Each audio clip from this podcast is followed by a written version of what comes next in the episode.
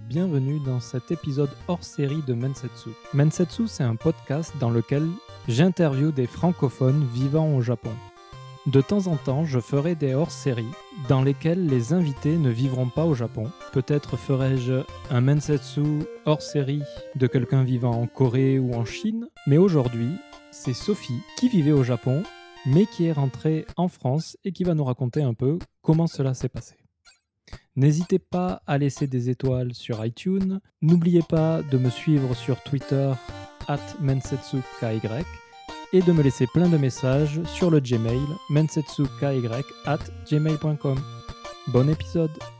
Bonjour Sophie. Bonjour Mathieu. Comment vas-tu? Bah, Ça va très bien.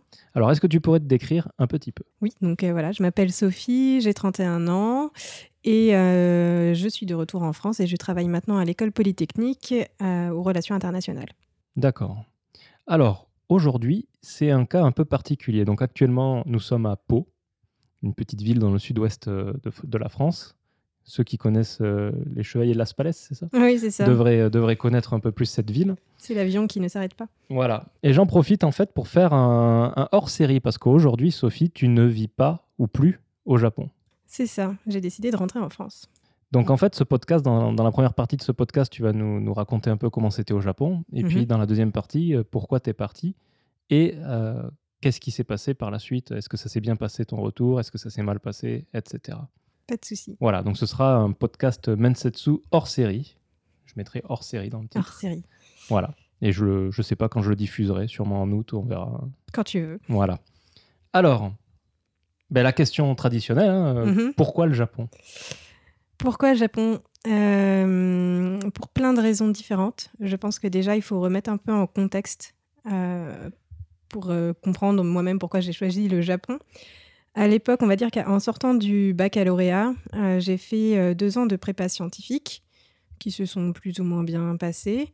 Euh, j'ai pas eu l'école euh, que je voulais et donc j'ai décidé d'aller en médecine. Et, mais c'était un peu par dépit. Donc j'étais dans une période où je cherchais un peu ce que je voulais faire parce que je me rendais compte que finalement les sciences, j'arrivais très bien, j'étais assez douée, mais c'était pas c'était pas mon truc. Mhm. C'était pas là-dedans que je voulais faire. Donc j'avais besoin aussi d'un peu d'évasion parce que après ces deux ans euh, euh, de prépa, c'était un peu dur. Et euh, à ça, c'est combiné l'époque où il y avait, où je lisais beaucoup de mangas. J'écoutais aussi pas mal de musique pop japonaise. mon père regardait beaucoup de films japonais de samouraï. Et mon frère jumeau, qui avait fait des études complètement différentes des miennes, s'était mis aussi au japonais. Et euh, tout ça dans le contexte où j'étais pas très bien, ça moi ça me faisait rêver d'aller dans un pays que je ne connaissais pas, une culture qui me fascinait à travers et le Japon euh, vieux, le vieux Japon, le vieux Japon euh, des samouraïs et en même temps la culture pop moderne. Et c'est pour ça que quand j'ai décidé de changer d'orientation parce que vraiment les sciences ça n'allait plus, je me suis dit bah, que j'allais étudier le japonais et surtout le Japon. Moi, ce qui m'intéressait le plus, c'était de découvrir cette nouvelle culture qui me faisait assez rêver, parce qu'elle était très différente de ce qu'on connaissait, euh, de ce que je connaissais moi, en tout cas pour la culture française. Et en même temps, j'ai trouvé des parallèles qui étaient assez intéressants. Euh, par exemple, le code de, la chevalerie et le code des samouraïs, je trouvais qu'il y avait pas mal de choses qui se ressemblaient. Et euh, c'est ça qui m'attirait. Donc moi, ce que je voulais faire, c'était connaître mieux le Japon. Donc j'ai changé d'orientation. Voilà pourquoi le Japon. Donc la nouvelle orientation que tu as prise, c'était euh, quoi exactement? C'était LLCE japonais? C'était euh, Pas tout à fait. En fait, moi, je suis rentrée, donc je suis allée à Paris et euh, je suis rentrée à l'INALCO, donc c'est l'Institut national des langues et civilisations orientales. La première année, on est obligé de faire une première année de LLCE, justement, où on fait que des langues. Et à partir de la deuxième année, on peut soit continuer dans cette voie-là, soit se spécialiser et faire une formation plus professionnalisante. C'est ce que j'ai choisi de faire. Moi, j'ai choisi de faire euh, euh, la branche relations internationales, où on étudie donc un peu euh, le japonais, mais moins qu'en LLCE, mais beaucoup aussi le droit, l'économie, ce genre de choses. Et on, nous prépare aussi à passer les concours du ministère des Affaires étrangères, par exemple. Et ton objectif final, c'était quoi? Alors, tu, le connaissais à ce moment-là ou pas du tout? L'objectif que j'avais en tête quand je suis rentrée euh, dans cette formation, c'était justement de passer euh, les concours euh, pour rentrer dans le ministère des Affaires étrangères. ce que j'ai décidé plus tard finalement de ne pas faire, mais à l'époque c'était ça que je voulais faire, ouais. D'accord. Alors, la première fois que tu allé au Japon, c'était en quelle année? C'était en 2010-2011. D'accord. Et tu y es resté J'y suis restée un peu plus d'un an. Est-ce que tu nous racontes un peu ton premier contact avec le pays? Donc c'était mon année de licence où je suis partie au Japon pour une année d'échange où j'étais, et ça c'est aussi assez intéressant euh, pour comprendre un peu l'expérience que j'ai eue, j'étais dans une fac japonaise privée pour filles. Parce que ça existe encore les facs pour filles au Japon, alors qu'en France, ça fait depuis très longtemps qu'il n'y a plus de fac pour garçons ou pour filles. J'étais donc une année d'échange euh, là-bas. Quand je suis arrivée, j'ai eu de la chance parce que j'étais logée par la fac, donc j'ai pas eu de difficultés pour trouver euh, un, logement. Et j'étais aussi euh, financée par la fac, c'est-à-dire que je recevais une bourse. En fait, c'est eux qui me payaient presque pour que je puisse venir étudier chez eux. Donc pour ça, j'ai eu beaucoup de chance. Quand je suis arrivée au Japon, pour moi, c'était bah, c'était un rêve qui se réalisait parce que bon, j'avais repris mes études pour ça. Et j'étais tout excitée. En fait, je me rappelle que le premier week-end, même si je ne comprenais pas encore très bien le japonais, parce que j'avais étudié finalement le japonais pendant deux ans seulement, quand je suis arrivée, euh, bah, j'allais partout. Même si je comprenais rien, j'ai visité Tokyo euh, pendant tout le week-end, euh, j'ai pris le métro, je suis allée visiter tous les quartiers que j'avais déjà repérés dans mon guide avant de partir, avant de pouvoir bah, de commencer vraiment les cours qui commençaient que deux, trois semaines après, je crois. Et c'était ça a été magique pour moi. La première, franchement, la première impression que j'ai eue au Japon, c'était peut-être, je pense, l'impression qu'on a euh, quand on est touriste, qu'on vient pour une courte période et qu'on euh, découvre la ville, qu'on découvre les monuments, qu'on découvre euh, l'atmosphère un peu particulière du pays. Donc ça a été assez magique. Après, j'ai je suis commencé à rentrer dans une routine pour aller en cours. Connaître un peu mieux l'administration japonaise, connaître un peu mieux la mentalité aussi des facs japonaises, en tout cas de la mienne. Hein. Et c'est ça a un peu changé ma vision du euh, tout beau, tout pika pika au début euh, quand je suis arrivée. D'accord.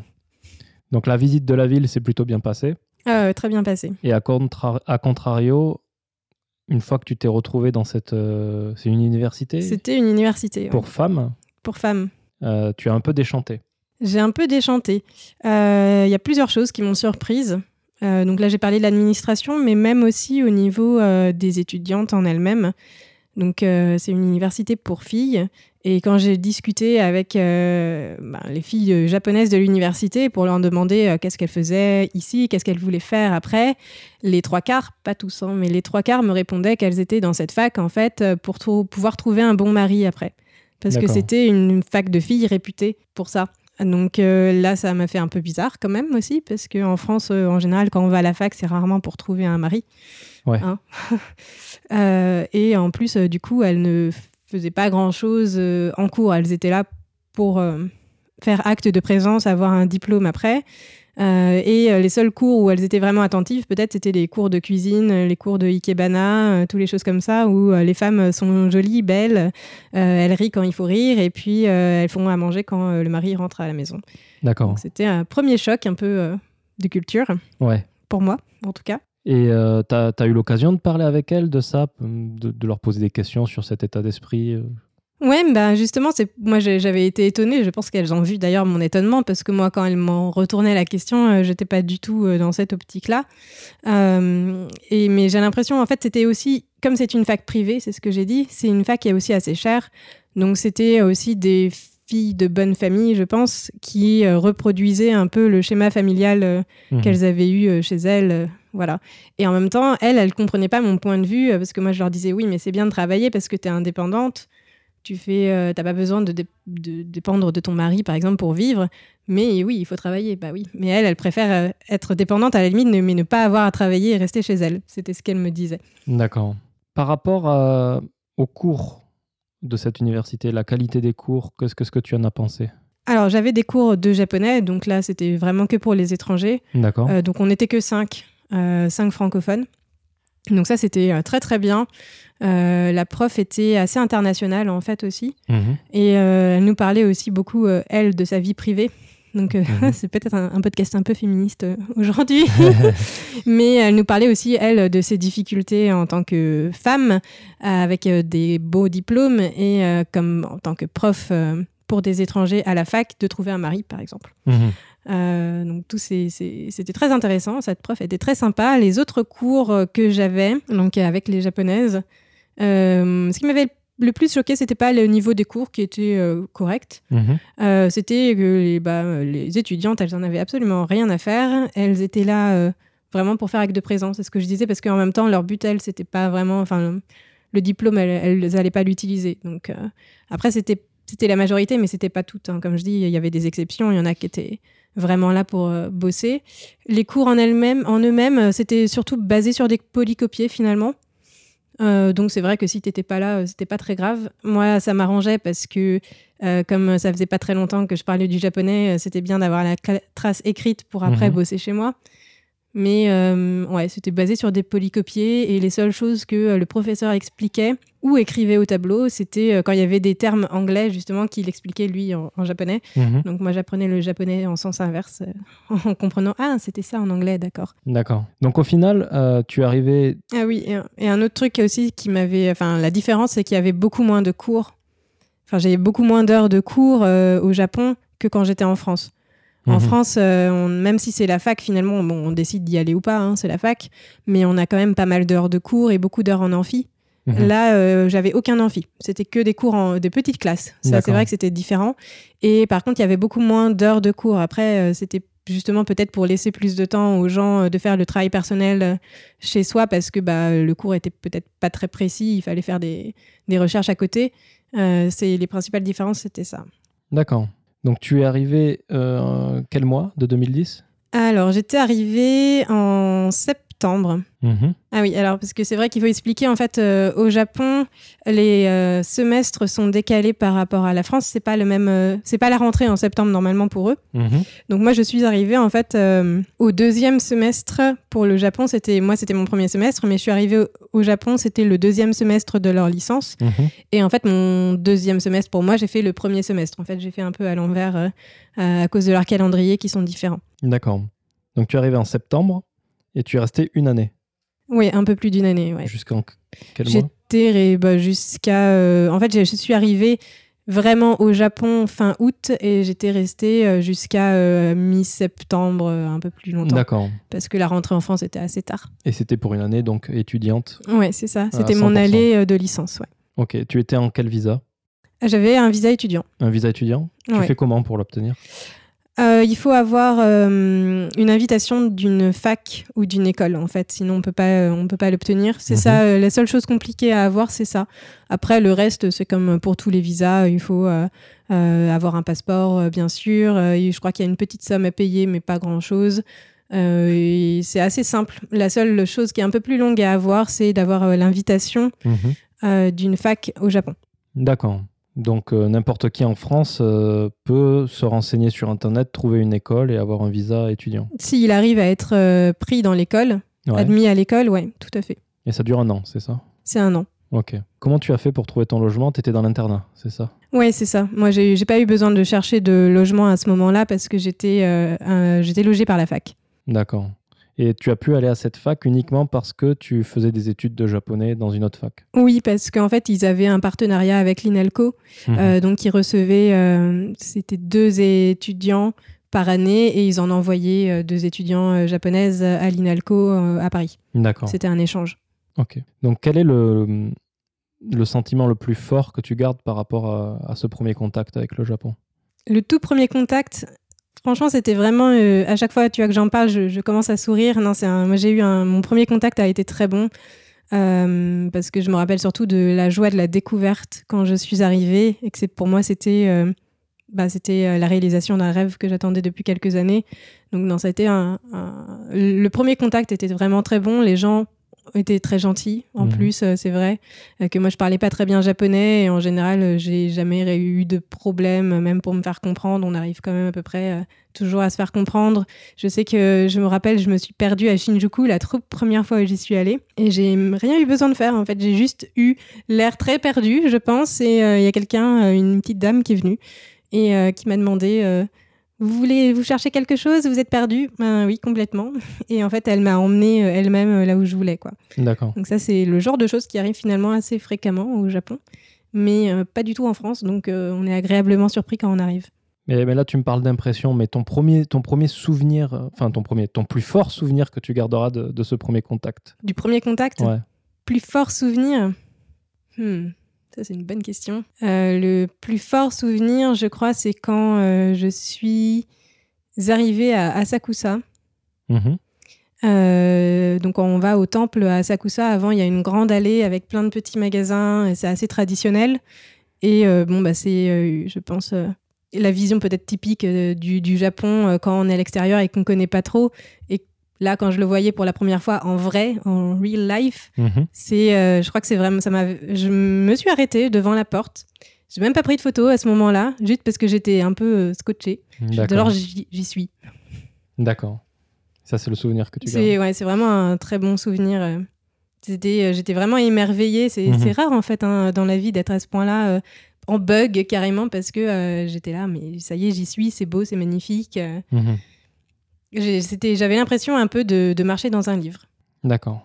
Quand tu es arrivé pour cette année, est-ce que tu avais dans l'esprit euh, de rester plus longtemps ou tu savais que c'était qu'une seule année et que tu pourrais pas rester plus longtemps? Alors, je savais que c'était qu'une seule année parce que en plus c'était l'année de la, ma licence et il fallait que je rentre en France pour faire tout valider et Mhm. avoir mon diplôme.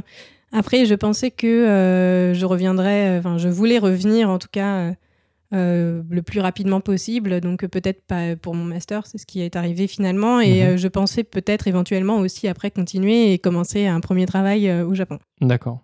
Donc avant d'aller à ton master, on va continuer un peu cette première année de Mhm. euh, étudiante parce que finalement, quand tu as donc tu as commencé en septembre euh, et quand tu es arrivé à peu près à six mois, j'imagine, euh, c'était mars 2011, Tout à fait, il y a eu le tremblement de terre. exactement. C'est un sujet qui revient souvent dans le podcast, mais qu'on n'aborde jamais de front. Euh, donc peut-être qu'on va, on va s'étendre un peu plus sur, sur ce sujet-là. Ouais. Entre le moment où tu as commencé les cours jusqu'au tremblement de terre, est-ce que tu as eu l'occasion déjà de voyager ou tu étais vraiment dans la routine cours? Non, j'avais eu l'occasion de voyager. euh, J'étais allée à Kyoto Mhm. euh, en week-end euh, avec des amis. Euh, J'étais allée aussi, alors un peu plus proche de Tokyo, à Kamakura, qui est une petite Mhm. ville donc au sud, assez traditionnelle, et un peu dans les montagnes vers Nikko. Donc j'avais un peu voyagé déjà. Tu avais vu un peu du, du Japon Ouais. Ok. Est-ce qu'il y avait une différence entre Tokyo et, et l'extérieur de Tokyo? Oh, oui, c'est un peu comme poser la question, je pense, est-ce qu'il y a une différence entre Paris et l'extérieur de Paris? Ouais. Bon, c'est toutes des villes, c'est vrai, mais il y a une atmosphère quand même un peu différente à Paris, qui est aussi la capitale. Donc forcément, il y a beaucoup d'activités, c'est très vivant, peut-être des fois trop, euh, selon certaines personnes aussi. hein. Euh, Tokyo, c'est un peu ça, c'est la capitale, ça se voit qu'il y a beaucoup d'activités, c'est aussi très moderne. Il reste des coins euh, plus traditionnels, mais c'est pas ceux qu'on voit forcément euh, en premier. Mhm. Alors que dès qu'on sort de Tokyo, ça peut rester moderne. Osaka, par exemple, a des quartiers très modernes, mais c'est pas la même atmosphère et même les gens sont aussi un peu différents. Il peut y avoir des dialectes aussi, hein, des fois un peu différents. Euh, le rythme ralentit un peu aussi, je pense. À Tokyo, tout le monde est un peu speed. Mhm. Donc, euh, ouais, il y a quand même une, une grande différence. Moi, le premier endroit où je suis allée, donc c'était euh, Kyoto, donc qui est l'ancienne capitale, où c'est beaucoup plus traditionnel aussi. Il y a beaucoup moins de grands immeubles, c'est beaucoup plus bas Mhm. comme ville, donc rien que ça, ça fait une, une impression différente. Et les gens sont aussi ouais, moins speed, je pense. Plus, plus gentil Pas forcément, ouais, peut-être un peu plus gentils. euh, je pense qu'ils ont aussi, bah, enfin pas Kyoto, mais quand on va vers les campagnes, en tout cas, ils ont peut-être aussi un peu des fois moins l'habitude de voir des étrangers qui parlent japonais ou ils sont plus curieux, donc ils viennent plus facilement euh, parler ou répondre un peu plus facilement aux questions. Alors que Kyoto, bah, c'est un peu comme à Paris, des fois. euh, si on peut poser des questions, euh, globalement, les Japonais sont assez serviables pour ça. Ils vont vous répondre pas forcément la bonne réponse parce que euh, même Mhm. s'ils savent pas, ils vont dire n'importe quoi juste pour dire une réponse. Ça, c'est c'est quelque chose euh, qui est assez intéressant aussi hein, en soi. Mais euh, ils vont peut-être pas trop s'attarder. Ils vont dire oui, c'est par là et continuer leur chemin. Alors que à Kyoto ou même à Nara, moi, il y a plusieurs fois des gens qui m'ont carrément passé l'après-midi avec moi pour me faire visiter. D'accord. Ok. Donc plus, plus proche et plus humain peut-être Ouais, peut-être. D'accord. Et toi, en tant que, que parisienne, Ouais. c'est quoi la différence entre Paris et Tokyo au final? C'est deux capitales, comme tu dis. Donc, euh, Euh, c'est deux capitales, oui. Après, l'architecture est très différente déjà. mhm. Euh, Tokyo, c'est beaucoup plus moderne. Paris, euh, bon, bah, il y a tout, euh, les, euh, toutes les boulevards haussmanniens, il y a beaucoup d'histoires avec le Louvre, etc. C'est très ancien comme ville. Mhm. Que Tokyo, bah, ça a été ancien, Edo, mais tout a été détruit aussi avec, en- bah, entre les tremblements de terre, les guerres, les feux, les incendies. Il reste plus grand-chose de euh, la ville d'origine. Mhm. Donc c'est forcément que des grands immeubles assez enfin, modernes, entre guillemets. Euh, Il y a beaucoup plus de lumière parce qu'au Japon, euh, sur tous les côtés, on voit ça sur toutes les photos justement, euh, sur tous les côtés des immeubles, il y a écrit en fait ce qu'on peut trouver dans les immeubles. Parce que la grosse différence aussi euh, par rapport à en France, le magasin il est en bas et au-dessus c'est des habitations. Euh, au Japon, il peut y avoir des magasins à tous les étages. Donc on les voit pas forcément. Donc pour savoir ce qu'il y a, c'est écrit sur le côté de l'immeuble. Et c'est ça qu'on voit sur toutes les photos, tout ce qui s'affiche. Donc tout ça, c'est très différent. C'est au Japon, c'est aussi un bordel organisé. J'ai envie de dire rien que pour les transports en commun. Mhm. Euh, Il y a autant de monde, voire plus qu'à Paris. Mais euh, c'est assez organisé. Les gens, par exemple, font la queue avant de monter euh, dans le métro. Il n'y a pas personne qui va se mettre devant toutes les portes pour essayer de foncer d'abord et empêcher les gens de descendre, comme c'est très ré- courant à Paris. Ouais, c'est ce genre de choses qui est un peu différente. D'accord, l'organisation de la ville, quoi. Oui, l'organisation. Après, il y a l'atmosphère, hein, forcément, euh, qui, est, qui est aussi différente. Mais ça, c'est difficile à décrire. C'est une sensation plutôt. D'accord, ok. Donc on va, on va enfin pouvoir parler du tremblement de terre. Alors, est-ce que, est-ce que tu nous racontes un peu comment ça s'est passé pour toi? Alors, pour moi, euh, pour moi, alors c'était donc pendant les périodes de vacances scolaires. Euh, J'avais deux amies, deux amies françaises qui étaient venues me voir à ce moment-là. Donc, elles ont bien choisi leur moment Ouais. pour venir au Japon. Euh, et donc, je partais euh, de Tokyo ce jour-là pour aller à Hakone. Donc, qui, pour ceux qui connaissent pas, c'est pas très loin du mont Fuji et c'est assez réputé pour le lac et pour les onsen, donc les sources chaudes. Donc là, c'est la première fois que j'y allais. Donc, on était arrivé à Hakone on- depuis pas très longtemps. On était vers le lac. Euh, on s'apprêtait à prendre un bateau pour faire la traversée du lac. Et euh, pile quand on monte sur le bateau, on sent un petit tremblement, mais pas grand-chose, parce qu'on était quand même assez loin et puis en hauteur. Et euh, donc, les moteurs se sont arrêtés, etc. Il y a eu un petit silence. Je ne savais pas trop ce qui se passait. Et après, en fait, ils nous ont débarqué directement. Ils ont expliqué qu'il y avait eu un tremblement de terre, sans beaucoup plus de précision, et que donc il fallait rentrer. Bon, ok. On se dit bon bah, bon, bah, on va rentrer. On commence à faire demi-tour, et c'est à partir de là qu'on commence un petit peu à réaliser que c'était pas juste un petit tremblement de terre, parce qu'il y a commencé à avoir une réplique euh, qui est un peu particulière, parce que alors pour ceux qui n'ont jamais eu de tremblement de terre. euh, Normalement, un tremblement de terre, donc bah, c'est ce qu'on, comme on imagine, ça fait trembler le sol, par exemple de gauche à droite un peu. hein. Euh, là, la réplique, c'était euh, des ondes un peu différentes. C'est plus comme si on prenait un, un tapis, qu'on le soulevait et ça fait une onde comme ça. Mhm. Et là, c'était exactement ça. On était en plus dans une forêt, ce qui est très très intelligent en y repensant, hein, d'être passé par la forêt pour rentrer. Et j'ai senti, du coup, bah, on a tous senti le sol qui se soulevait comme ça, comme si on avait un tapis euh, qui se soulevait sous nos pieds. Et là, on a fait, tiens, ça c'est bizarre, c'est pas une onde normale, même si je connais pas vraiment les tremblements de terre, ça me paraît bizarre. Donc on y va pour rentrer, et là on voit qu'il n'y a plus du tout de transport en commun, il n'y a plus de bus, tout avait été arrêté, parce que comme c'était dans les montagnes, ils avaient peur qu'il y ait des éboulis, donc ils avaient aussi coupé à peu près toutes les routes, Euh, sachant qu'on était assez loin de notre, notre ryokan, donc on s'est un peu demandé comment on allait rentrer. Euh, finalement, il y avait des locaux euh, qui étaient encore là et euh, qui ont été gentils. On avait du stop en fait. Euh, du coup, on a été pris en voiture et on nous a ramenés jusqu'à notre ryokan. Mhm. Et là, au ryokan, il y avait une télé. Et à la télé, il passait euh, les images de, bah, du tsunami, en fait, parce que ce qui a tout ravagé, c'était pas le tremblement de terre en lui-même, c'est le tsunami qu'il y a eu après. Et donc là, on a vu que effectivement, c'était quelque chose de beaucoup plus important que ce que nous, on avait imaginé, avec euh, bah, toutes les destructions, le nombre de morts qui commençait à s'annoncer, et surtout le problème de la centrale nucléaire. Mais ça, je crois qu'on n'en a pas parlé dès le premier jour, Non, ça a été quelques après, jours hein. plus tard. Mhm, mhm. Donc bon, on était dans ce ryokan là. Bon, on a là on a réalisé qu'il y avait eu un gros tremblement de terre qui s'était passé, mais voilà. Et euh, dans la nuit, il y a eu quand même pas mal de répliques. Ça bougeait tout le temps. Et comme euh, c'est un vieux, un c'est un bâtiment euh, donc en bois avec euh, traditionnel, avec les portes coulissantes. Et donc euh, du coup, dès que ça tremble, ça fait tac tac tac tac tac tac tac tac tac Ouais. tac tac. Donc pendant toute la nuit, impossible de dormir. Enfin pour moi, hein, mes deux autres amies, elles étaient tellement crevées avec le décalage horaire qu'elles n'ont rien entendu. Moi, j'ai pas dormi de la nuit. Et en fait, euh, personne des autres japonais ne dormait de la nuit. Ils étaient tous regroupés dans une petite salle. Donc, euh, bon, bah, je les ai rejoints et on en a discuté. Et elles, après, il y en avait des, Il y avait une dame qui avait de la famille dans le Nord, donc qui s'inquiétait parce qu'elles n'arrivaient pas à les contacter. Oui, parce que ce qu'il faut dire, c'est que euh, tout ce qui était réseau aussi téléphonique euh, avait été euh, perturbé, très perturbé, Ouais. très, très perturbé. Donc moi aussi en France, quand ça a été annoncé, mes parents, ils n'arrivaient pas non plus à me contacter. Ça, je l'ai su qu'après, hein, bien sûr, mais du coup, ça les avait aussi beaucoup inquiétés. Il y avait eu pas mal de, de problèmes comme ça de communication qui n'avaient pas aidé pour euh, se rassurer, même soi-même. quoi. Ouais. Donc bon, après, on a continué notre voyage parce qu'on a décidé quand même de continuer. On est allé vers Kyoto. Et c'est donc quelques jours après, en arrivant vers Kyoto, que là, ils ont commencé à parler des problèmes de la centrale nucléaire. Donc, euh, après le gros tremblement de terre, Ouais. vous- vous n'avez pas décidé de rentrer chez vous pour vérifier que tout était en place, etc. Non. Vous avez préféré. euh, Bah, en fait, on a eu une discussion parce que elles, comme elles étaient, euh, venaient finalement d'arriver il n'y a pas si longtemps que ça, j'aurais demandé qu'est-ce qu'elles voulaient faire. Euh, finalement, on a décidé, comme on était censé aller vers Kyoto, qui était vers le sud, donc si finalement c'était s'éloigner, entre guillemets, euh, un peu du problème, euh, bah, on avait dit on, on y va, on continue et on verra bien. Voilà. Donc c'est ce qu'on a fait. Et donc après, il y a eu le problème de la centrale nucléaire qui a commencé à se faire connaître. Euh, là, c'était un peu plus euh, la panique parce que tout de suite, dès qu'on parle de nucléaire, forcément, euh, ça fait Mhm. un peu peur.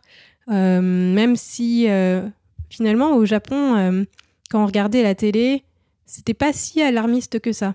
Ce Non. qui est compréhensible, hein, parce que euh, bah, ils vont pas alarmer leur, enfin, toute la population alors qu'ils font déjà ce qu'ils peuvent entre guillemets et euh, qui voilà donc ça servait à rien mais euh, là on commençait à avoir de nouveau des nouvelles de l'extérieur parce que euh, au niveau donc du téléphone ça remarchait bien internet ça remarchait bien et là donc tu avais les visions aussi françaises Mhm. qui étaient très différentes et beaucoup plus alarmistes à la télé. Et donc, du coup, toute la famille euh, qui s'inquiétait euh, énormément, qui nous donnait un peu d'autres nouvelles complémentaires ou un peu différentes de ce que nous, on voyait. Et c'est ça, finalement, qui commençait à faire un peu peur. Après, on entendait aussi justement parler de tous les Français qui partaient ou des étrangers qui partaient. Euh, de la France carrément euh, qui faisait venir, euh, donc l'État hein, français qui avait décidé de faire venir des avions Mhm. pour rapatrier les Français. Donc là, c'est quand même assez inquiétant quand on commence à entendre ça. On se dit, bon, c'est vraiment qu'il y a un problème, ça risque vraiment euh, Ouais. de, de péter, hein, par exemple.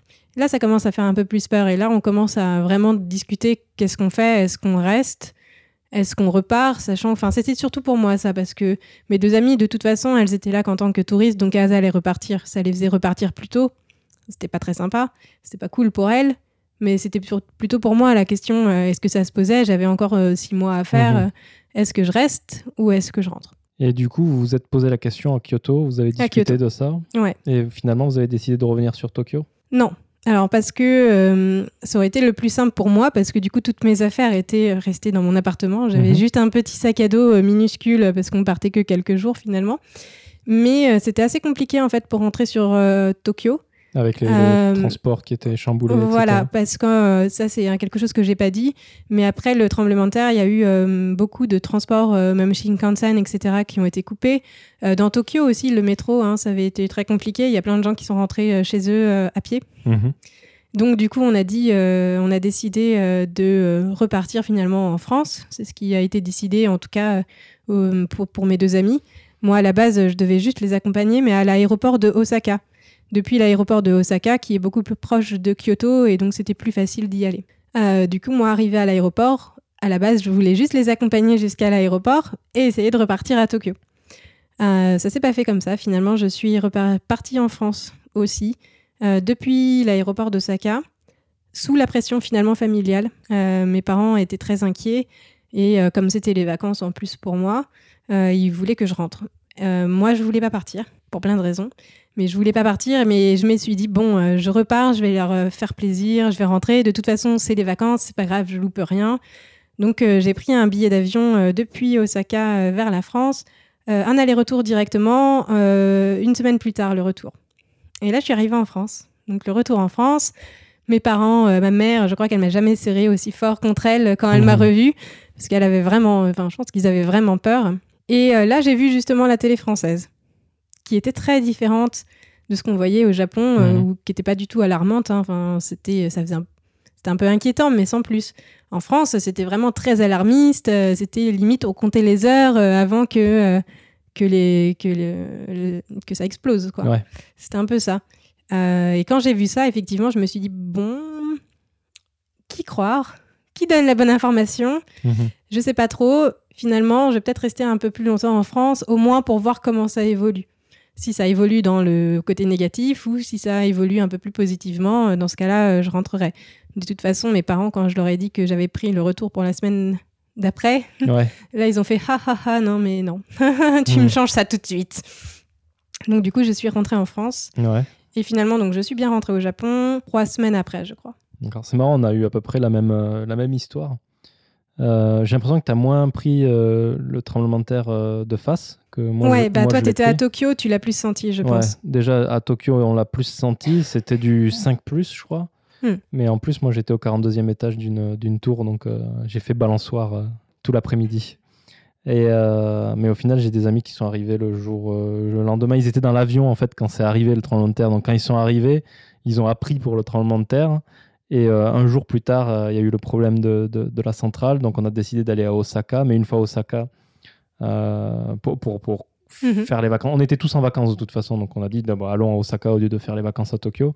Mais je sais pas pourquoi, à un moment donné, il y a eu une, une sorte de, comment on peut dire, de, de crise de panique générale. Mm. Pas, pas simplement mes amis, mais aussi euh, tout- toute la communauté française, je crois. hein, Toute la communauté internationale. hein. internationale. Et donc, du coup, ils ont préféré. euh, moi, je voulais pas partir comme toi, euh, mais ils ont préféré, eux, rentrer. Ils sont restés un jour, quoi, un ou deux jours, les pauvres. et, et finalement, je me retrouvais tout seul à Osaka. Donc, je me suis dit, bon, bah, je- comme toi, je, je rentre Mm. et je repars. Sauf que moi, je travaillais euh, dans une boîte française à l'époque. Et en atterrissant euh, en France, j'ai appris de la boîte française que les gens étaient rapatriés. Donc, en fait, euh, je ne pouvais même pas revenir, euh, revenir au Japon. Ils ne voulaient pas me faire revenir. Et je suis revenu qu'un mois plus tard quand ils ont levé le- le- la consigne de rapatriement. Mais il y avait vraiment une, une vraie panique hein, de la communauté internationale parce qu'il n'y avait pas que les Français hein, qui rentraient en France, tous les étrangers pratiquement qui pouvaient rentrer euh, dans leur pays d'origine. Mais moi, je me rappelle que quand je suis rentrée au Japon, la France avait eu une très mauvaise image au Japon parce que par contre, c'est le seul État qui avait fait venir des, des avions exprès pour euh, venir chercher euh, euh, bah, les Français Mhm. et donc les ramener après en France.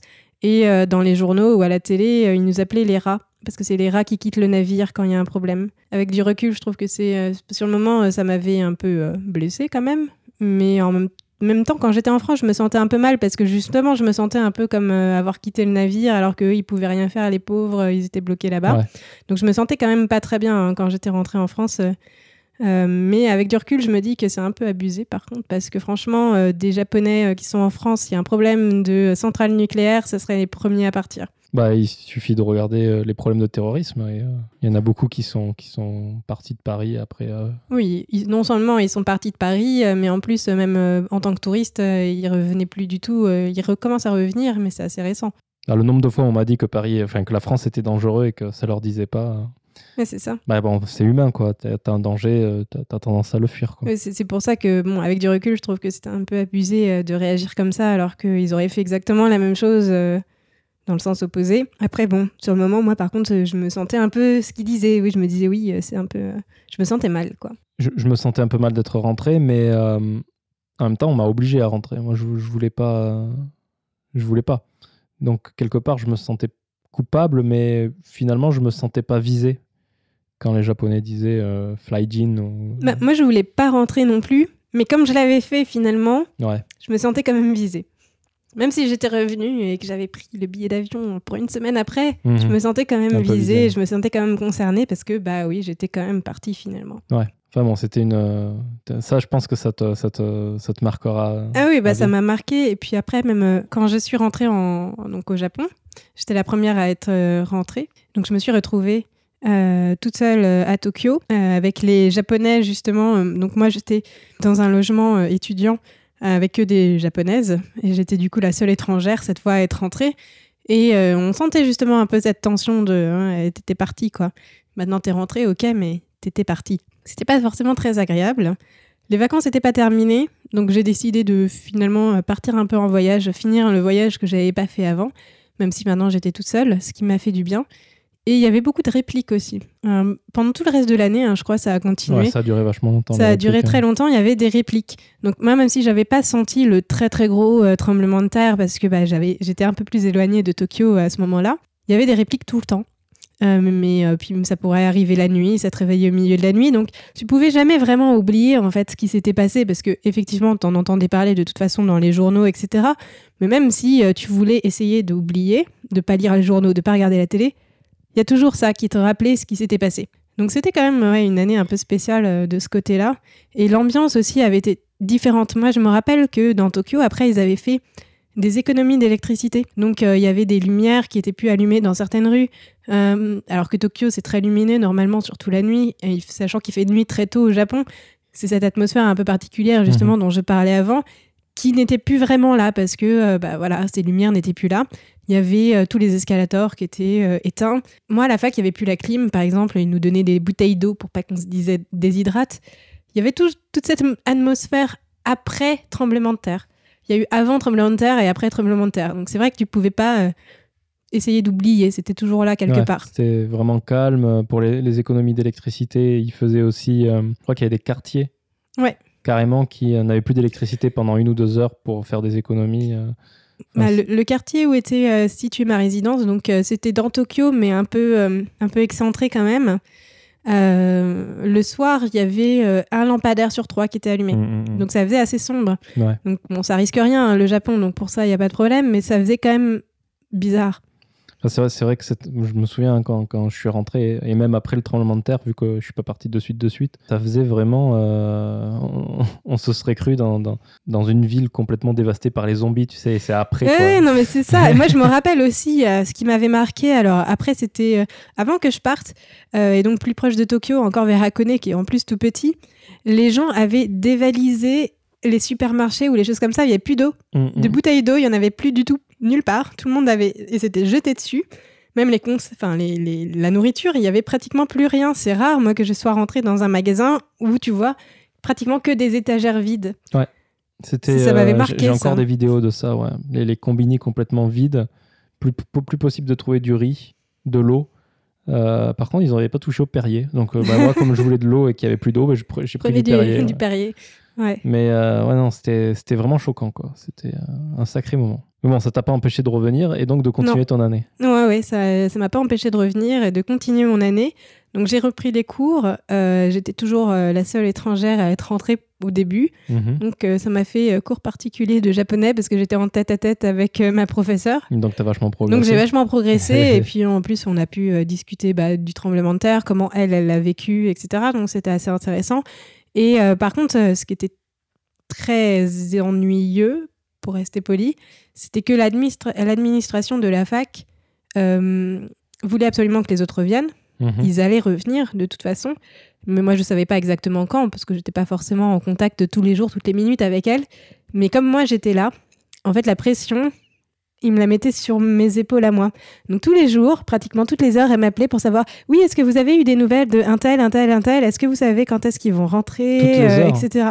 Mais vraiment, hein, c'était pratiquement, c'était, j'exagère pour toutes les heures, mais c'était euh, quand j'arrivais le matin à la fac, euh, entre le deux cours vers 10 heures, tu vois, après à Mhm. midi, etc. Quoi. Mais c'était vraiment de la pression à fond pour ça, alors que Ouais. moi, j'en savais rien. Même la semaine où j'étais en vacances avant les cours, quand j'étais rentrée, donc je les avais prévenus que j'étais rentrée. De toute façon, ils le savaient parce que euh, dans leur résidence, c'était lié. Donc euh, le concierge, il pouvait leur dire quand il voulait hein, que j'étais là. Elle m'avait appelé aussi déjà pour savoir, bon, bah, si je restais euh, jusqu'au bout, ok, oui. Et si j'avais des nouvelles des autres, euh, j'aurais bah, j'aurais dit pas forcément. Et que j'allais partir en vacances une semaine, je les avais prévenus. Et tous les jours, elle m'appelait Mhm. même quand j'étais en vacances, pour savoir si j'avais des nouvelles des autres, est-ce qu'ils allaient rentrer, oui, non. Ils les ont même appelés les autres chez eux, chez Ouais. les parents, avec le décalage horaire, ils faisaient pas forcément gaffe. euh, Oh là donc des là. fois, ça tombait dans la nuit. Il y avait quand même une pression comme ça pour euh, faire rentrer euh, les gens. Ouais. Toi, tu décrochais toujours hein, à la fin. Tu... À la fin, en fait, non, j'ai fini par ignorer un Bah peu ouais. les appels. Mais comme je disais aussi, l'administration de la fac et même de la résidence, c'était un peu spécial. Je sais pas si ça a été comme ça dans toutes les autres facs. Moi, comme c'était une fac de filles de bonne famille en plus, Mhm. on était ultra euh, protégés, si on veut être gentil, mais ultra surveillés. Quoi. Ouais. Ah, Je me souviens, euh, un jour, tu avais une amie qui était, euh, qui était pas rentrée, il me semble, Ouais. et qui. euh, euh, ils avaient appelé les flics ou un truc Euh, comme oui, ça. oui, non, mais même de toute façon, il y avait euh, au niveau de la résidence, il y avait un couvre-feu. C'était pire que Cendrillon à minuit, c'était 22h Ouais. le couvre-feu. Euh, C'est-à-dire que si tu arrivais à 22h05, euh, en fait, ton passe n'ouvrait plus la porte. Donc, tu étais obligé de passer par le concierge pour qu'il puisse ouvrir. Et il fallait marquer pourquoi euh, tu rentrais en retard. Donc, déjà, il fallait se justifier, Mhm. marquer l'heure à laquelle tu arrivais. Et euh, après, là, c'était un peu comme le foot. En fonction du nombre de fois où tu avais fait ça, tu avais un carton jaune. Après, tu avais un carton rouge. Et après, normalement, ils appelaient tes parents.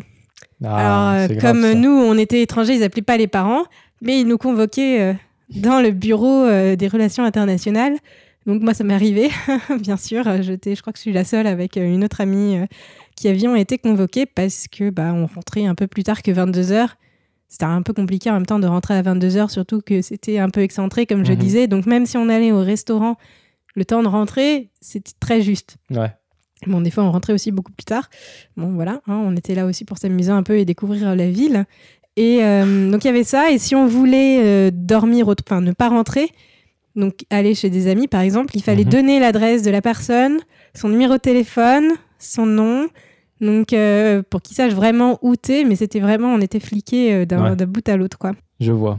Donc c'était un peu spécial et je me rappelle encore de, du rendez-vous du coup euh, dans le bureau des relations internationales après mon carton rouge où euh, ils ont fait euh, un peu le coup du mauvais flic et du gentil flic.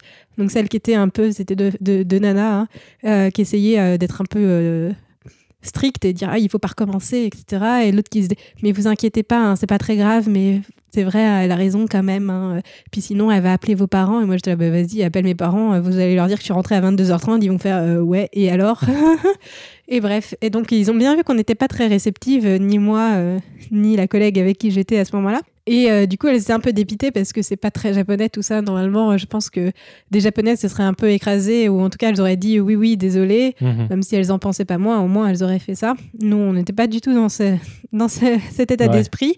Et euh, du coup, euh, elles ont fini par dire bon, d'accord, mais au moins ce soir, faites un effort. Au moins ce soir. Et là, moi, j'ai répondu je fais oui, mais ce soir, c'est l'anniversaire de Marion, une autre amie. Donc, du coup, on va aller à Shinjuku. Du coup, je suis pas sûre qu'on va rentrer à l'heure.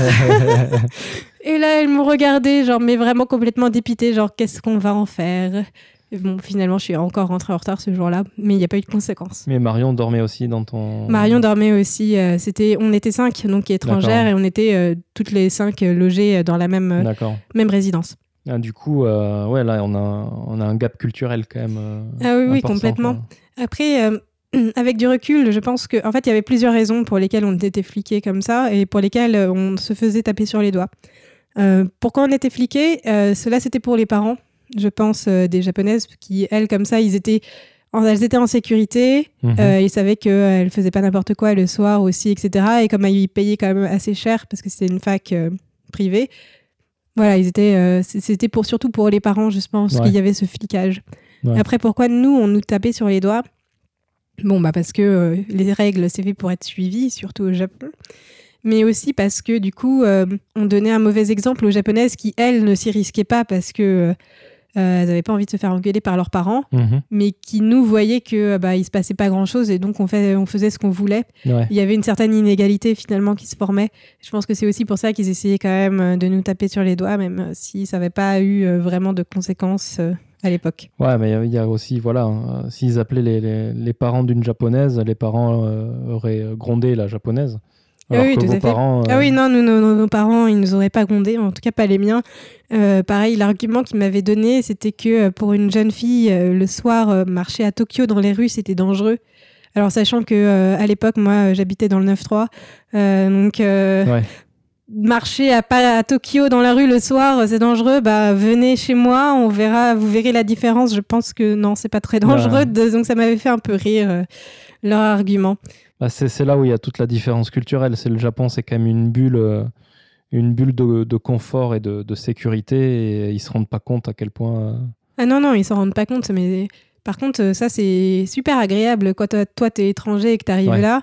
Euh, c'est vrai que quand tu vois, tu vas à un Starbucks et euh, tu vois que pour euh, pour réserver une table, la fille d'en face, elle laisse son iPhone sur la table et qu'elle s'en va faire sa réservation. Tu dis, oula, mais elle est inconsciente. Mhm. Euh, bah non, en fait, tout le monde fait ça ici parce que per- personne va lui voler son téléphone. Ouais. C'est vrai que c'est quand même assez agréable ça. Mais quand on s'y habitue, après, c'est dur le retour, justement. du coup, oui, en parlant de retour, tu as, tu as donc fini ton année J'ai fini mon année. Et tu es rentré. Je suis rentrée en France donc pour obtenir ma licence. Mhm.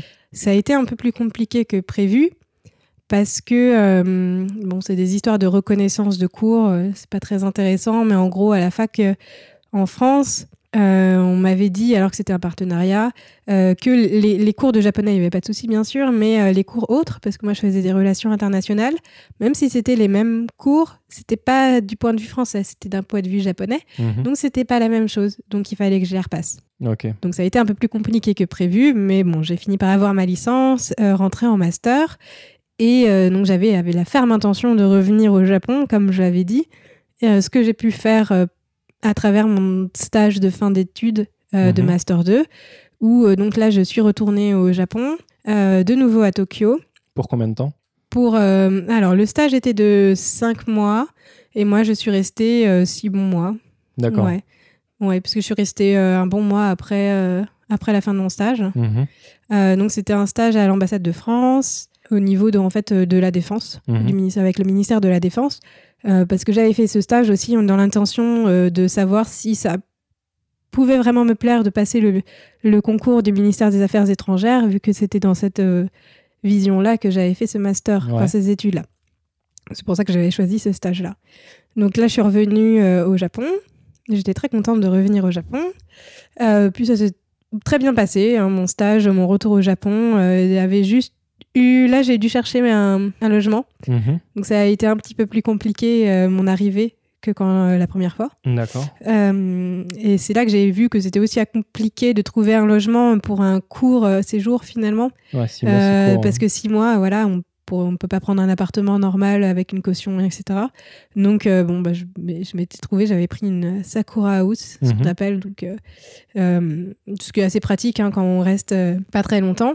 Donc, euh, ça, c'est la seule chose qui avait été un peu plus différente quand j'étais revenue, c'était de la difficulté de trouver un, un, un logement. Mais euh, bon, ça s'est fait quand même finalement Et dans assez ton, bien. dans ton travail, tu as dû travailler avec des Japonais ou tu travaillais avec des Français? Alors, j'ai travaillé. Alors, comme c'était à l'ambassade de France, euh, dans l'immédiat, je travaillais avec des Français ou des Japonais qui travaillaient à l'ambassade, Mhm. mais du coup qui sont peut-être plus internationalisés euh, que beaucoup. Mhm. Euh, j'ai travaillé avec des Japonais, mais plutôt en relation avec des Japonais parce que euh, euh, j'ai travaillé en relation avec euh, le ministère de la Défense japonaise, par exemple.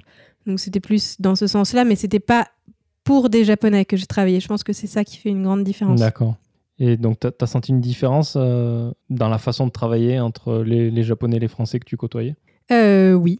Euh, alors, c'est difficile à- un peu à expliquer. La première chose qui m'avait peut-être marqué, euh, c'est quand on essayait d'organiser euh, des événements, hein, par exemple, et qu'on invitait euh, des gens. C'était toujours un peu plus compliqué. Du côté japonais, ça prenait toujours beaucoup de temps pour prendre une décision, savoir qui viendrait, qui viendrait pas. Si cette personne-là, elle pouvait pas venir, bah, dans ce cas-là, qui, qui pourrait la remplacer en fonction de qui serait présent, qui serait pas présent, etc. Avec toutes les autres nationalités qu'on invitait, c'était toujours finalement assez rapide. Et les Japonais, c'était toujours un peu compliqué de prendre une décision et d'avoir le nom de qui allait venir finalement ou pas. D'accord. Et tu le tu l'imputes euh, à quoi? Je l'impute au fait que je pense que la prise de décision est aussi justement compliquée parce que ça passe par tous les niveaux, je Mhm. pense, en- au Japon. Ça commence par la première personne avec qui tu es en contact, c'est pas du tout elle qui va prendre la décision, qui va faire remonter, qui va faire remonter, qui va faire remonter. S'il y a un changement, bah, c'est obligé de repasser par tous les échelons. Et du coup, euh, ça prend beaucoup, beaucoup de temps. D'accord. Ok. Donc, ces six mois, tu n'as pas eu, t'as eu aucun problème? Non, aucun problème. Au final, c'était un stage, donc tu étais à quel visa? Euh, J'avais un visa, bah, c'est un visa pour les stages en fait, c'est un visa par- particulier. D'accord. Mais tu peux pas rester très longtemps par contre, du coup. euh. Ok. Enfin, je crois que c'est, euh, ça doit être un peu moins d'un an, je crois que tu peux rester. Ok. Donc, suite à ces six mois, tu es rentré en France? Ouais. Et tu n'es plus jamais revenu? Oh, t'exagères. si, je suis revenue, mais pour, ouais, pour des vacances plutôt. D'accord. Ouais, je suis pas revenue, j'ai décidé de euh, finalement euh, chercher du travail euh, en France, parce que moi j'avais fini mes études, Mhm. plutôt que de chercher au Japon. J'avais hésité, mais donc j'ai opté plutôt pour la France, pour différentes raisons. Mhm.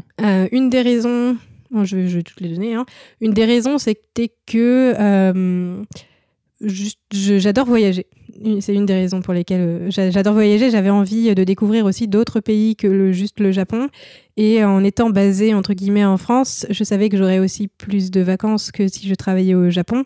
euh, parce que dans les entreprises japonaises, on a quand même très peu de vacances Mhm. et que ça me permettrait euh, bah, de voyager un peu partout, euh, soit en Europe, même aux États-Unis, etc.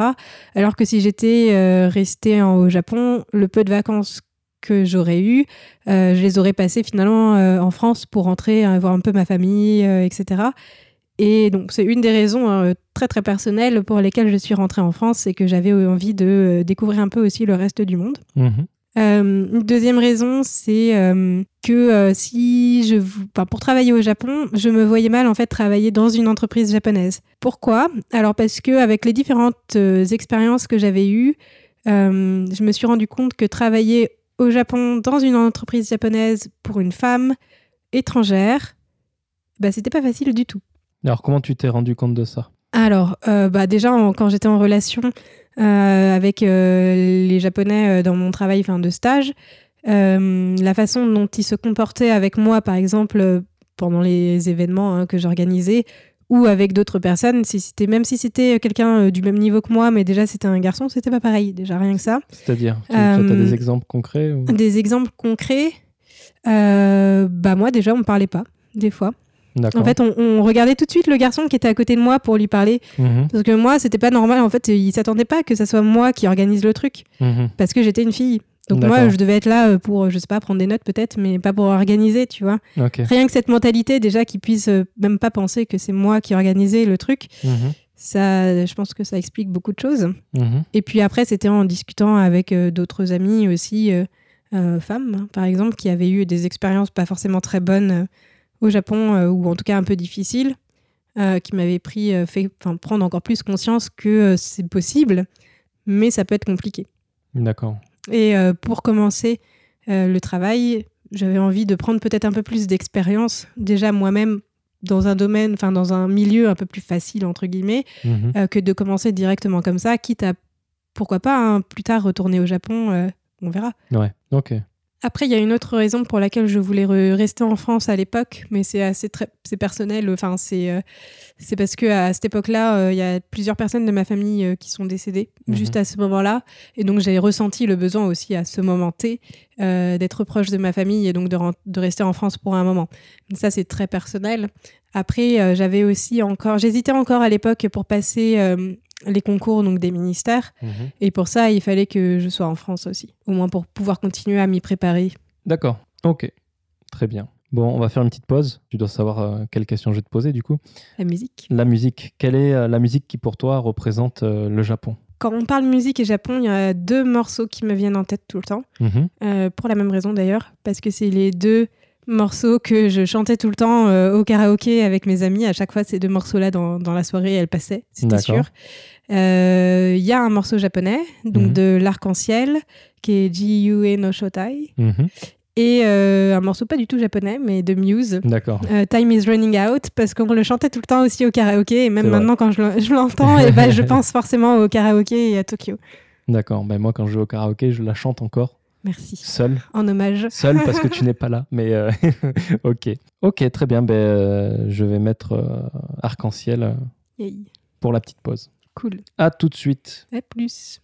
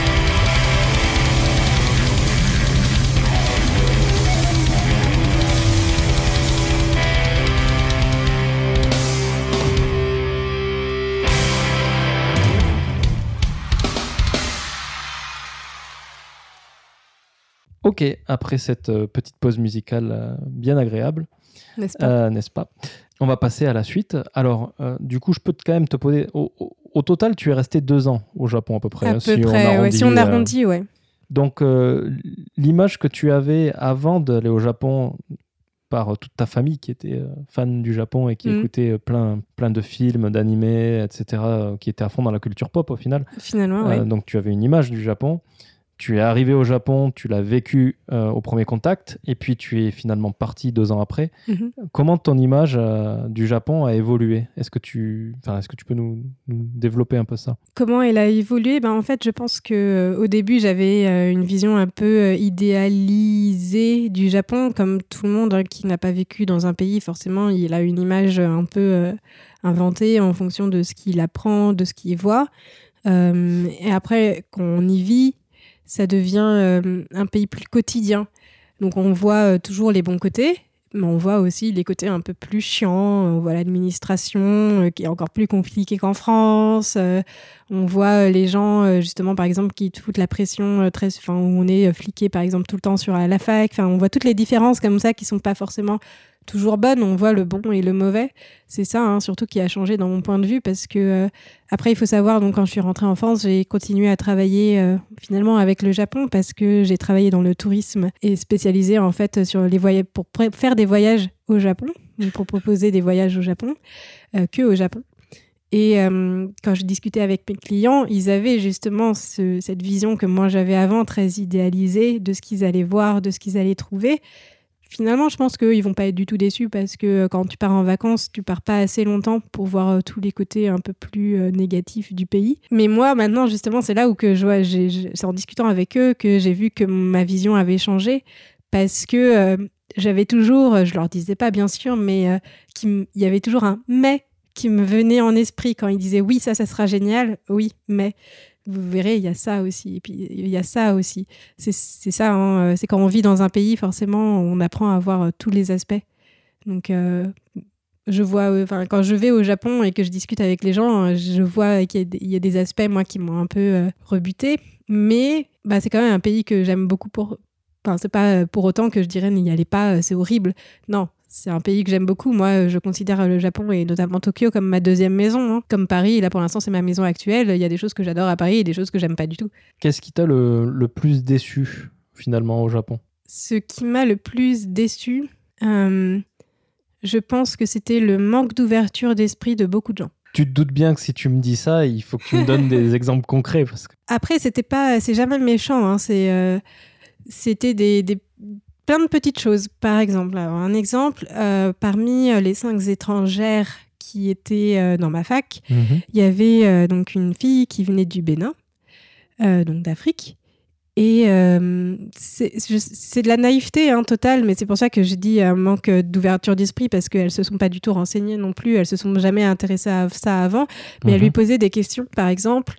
Euh, oui, est-ce que vous portez des vêtements chez vous? Est-ce que tu as des meubles? Est-ce que tu as une maison? C'est- Ouais. Ça faisait très cliché, euh, Afrique, euh, savane, euh, des choses comme ça. Ouais. Alors que euh, elle, euh, si elle est venue ici, c'est qu'elle avait quand même aussi les moyens, qu'elle était, qu'elle était éduquée, euh, qu'elle allait à la fac. euh, donc on peut s'imaginer, rien qu'en réfléchissant cinq secondes, que euh, ça peut pas être ce qu'elles imaginent. C'est juste un exemple. hein. Par exemple, euh, il y a beaucoup de clichés en fait. C'est ça aussi. Euh, même au niveau des femmes françaises, il y a énormément de clichés.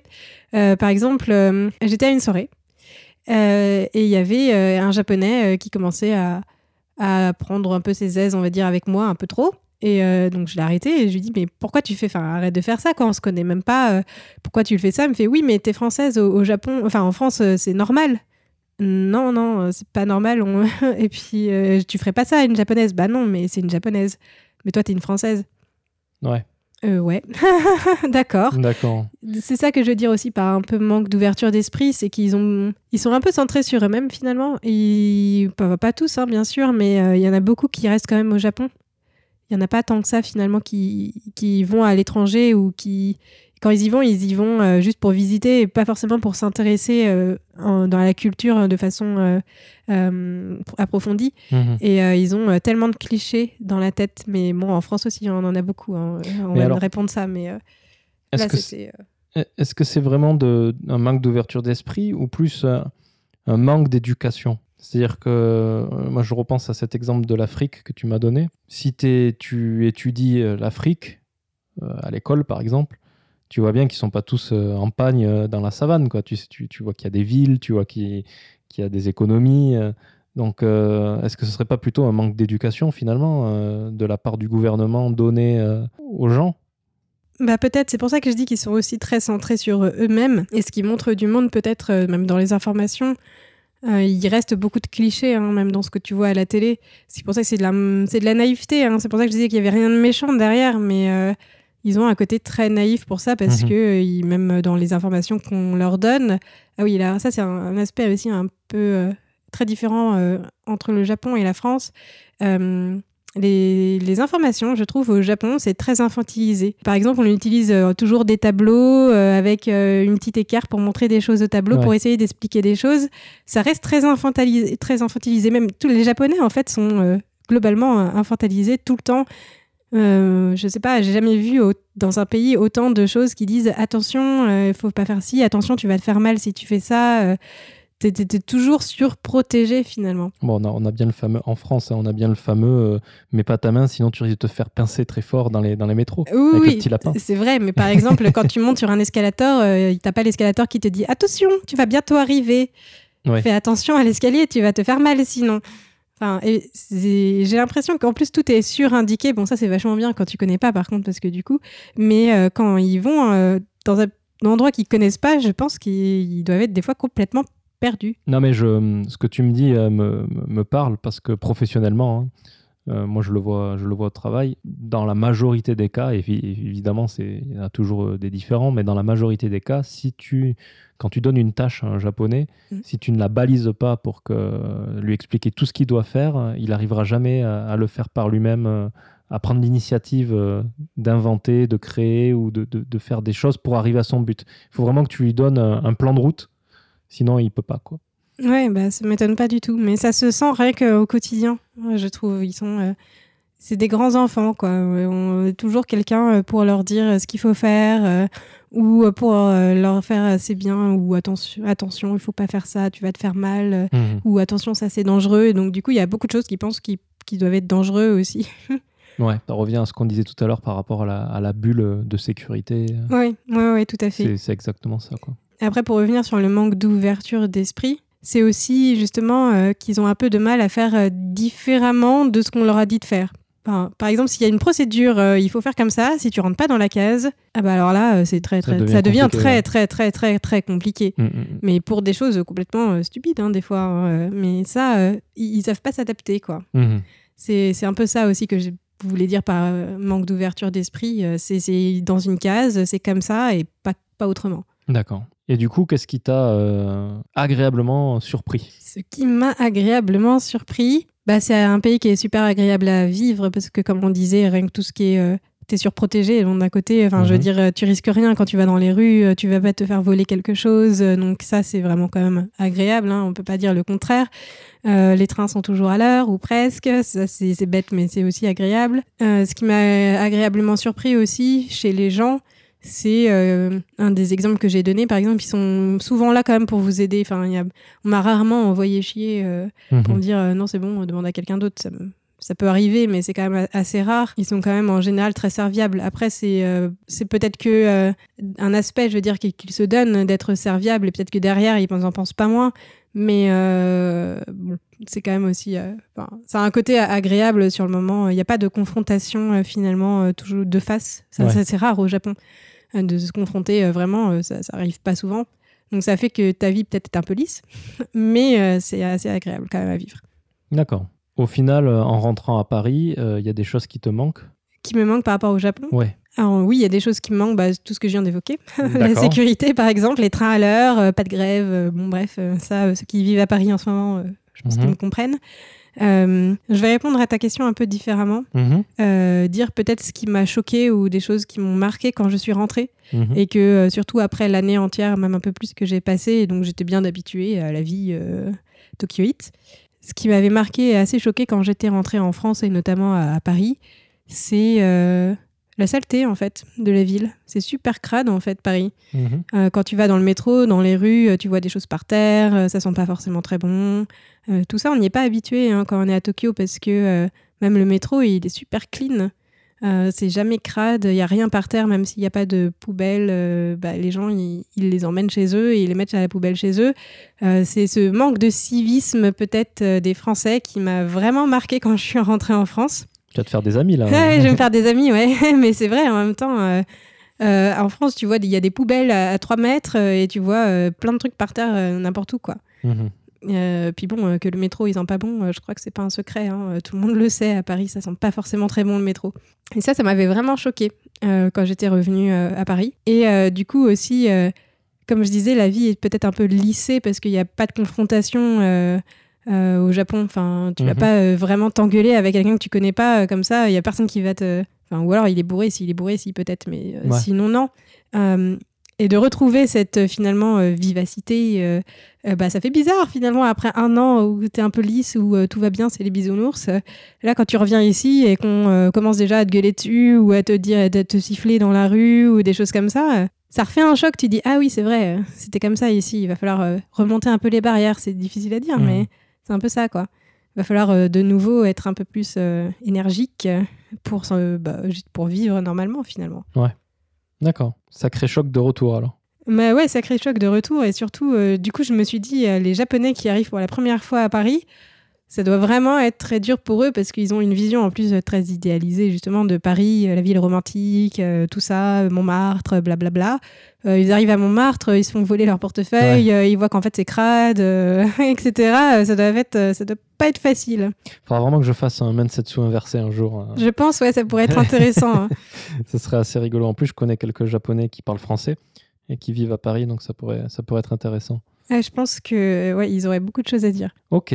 Est-ce que tu aurais des conseils euh, à donner euh, aux gens qui voudraient venir vivre au Japon? Qui voudraient venir vivre au Japon, euh, bah, je pense que c'est des conseils qui ont déjà été donnés avant, mais au moins d'étudier le japonais. Mhm. Parce que même si ils comptent travailler dans une entreprise française ou anglophone ou des choses comme ça, et que au travail ils n'ont pas forcément besoin de parler japonais, dans la vie quotidienne ou tout ce qui est avec euh, toute l'administration, etc. Si tu parles pas du tout japonais, ça peut vite être très compliqué.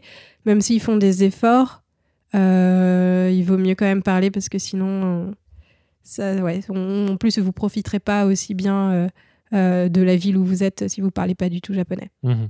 Donc ça c'est bon, c'est assez classique. hein. Mhm. Sinon moi ce que je leur conseillerais aussi c'est avant d'aller euh, de projeter d'aller vivre là-bas. Hum, Je pense qu'ils l'ont déjà fait, mais c'est d'y aller au moins euh, pour des vacances, mais pas juste une semaine. Genre euh, essayer d'y aller à un, un truc un peu plus long, bien un mois. Parce que je pense qu'il faut bien un mois pour commencer à voir un peu tous les aspects, même un peu peut-être un peu plus négatifs euh, du Japon et Mhm. d'enlever l'aura magnifique du début pour se rendre compte de ce qu'est un peu plus la vie là-bas et de se dire oui, ça me, ça, me, ça me convient, j'ai envie de continuer ou finalement euh, pas trop.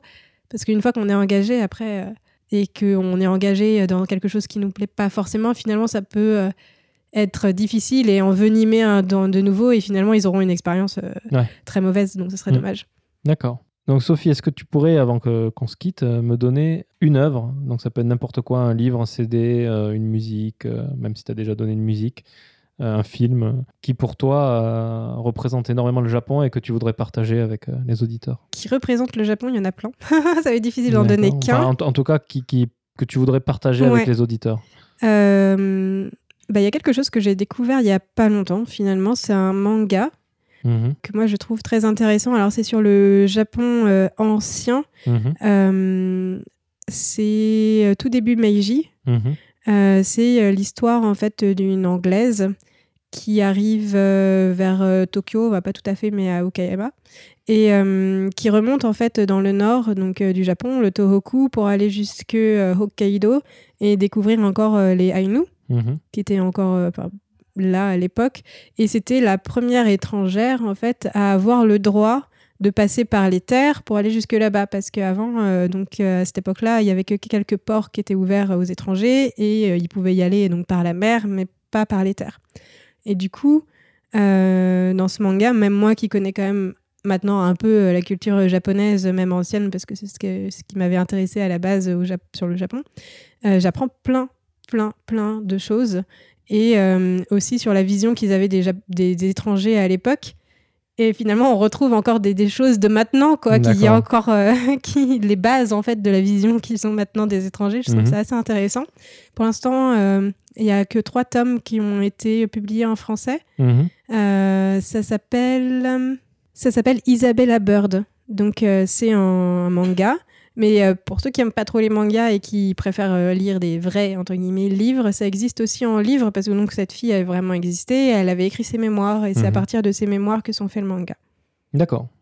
Bah, c'est noté. J'espère que les auditeurs euh, aimeront découvrir ça. Ouais. Et juste pour donner un, un autre chose, parce que ça c'est le c'est le Japon euh, au niveau du passé. Mhm. pour euh, ceux qui sont plus intéressés par euh, une vision du Japon actuel, euh, regardez juste les films de Koreeda, parce qu'ils sont Ouais. tous pas mal et ils ont tous une vision, euh, c'est de la société actuelle, Mhm. euh, sur des points différents à chaque fois. Mais euh, là, vous allez vraiment apprendre plein de choses sur la société, comment elle est vraiment maintenant. Bah, il a gagné la palme. Ouais. Tout à fait cette année, Cette année. À, à Cannes, ouais. C'est ça. Puis moi, j'avais vu de lui Daremo Shiranai, Nobody Knows. Je sais pas s'il y a eu une traduction avec un titre français. Ah non, je Personne crois ne que c'est Nobody Knows, je crois Ouais, ils avaient ils avaient gardé le titre anglais Ouais. pour le. Donc euh, c'est un peu déprimant quand même. hein. Il faut, faut s'accrocher. Mais souvent, Koreeda, par contre, c'est toujours une vision euh, critique, hein, euh, donc c'est jamais très très positif. Ouais. Mais euh, bah voilà, ça montre une autre, un autre aspect du Japon qu'on montre pas forcément justement d'habitude dans les, Mhm. les films. Donc ça peut être intéressant. Ok, très bien. Bon, Sophie, où est-ce qu'on peut te retrouver? Si tu as envie d'être retrouvée Où est-ce qu'on peut me retrouver? Euh, On peut me retrouver euh, sur Instagram ou Twitter avec euh, Vallée de Trèfle. Donc Mhm. le 2, c'est un- le 2, le chiffre. Mhm. Euh, mais par contre, je parle pas forcément beaucoup du Japon sur ces deux comptes-là. On voit surtout soit parler de littérature, parce que moi je lis et j'écris pas mal aussi, Mhm. ou de voyage, parce que comme je disais que j'allais, j'aimais beaucoup voyager. C'est sur- surtout sur ces deux thèmes-là euh, que vous aurez des informations si vous me suivez. Et tu as un blog aussi de littérature? Oui, j'ai euh, un blog effectivement où euh, je parle un peu des lectures qui m'ont marqué, en général positivement, Mhm. qui s'appelle La Bibliothèque de Sophie. D'accord. Donc si on tape ça dans Google, on te retrouve. Normalement, vous devriez me trouver, ouais. Ok, très bien. Ben, Sophie, merci beaucoup. Bah de rien, merci à toi. Et puis euh, moi, je te dis à la prochaine fois. À la prochaine, ouais. Et je dis aux auditeurs, euh, ben, pas au mois prochain du coup, vu que c'est un hors-série. euh, et je sais pas du tout quand je vais le, le publier, mais au prochain épisode canonique. Voilà. C'est ça. Allez, au revoir. Salut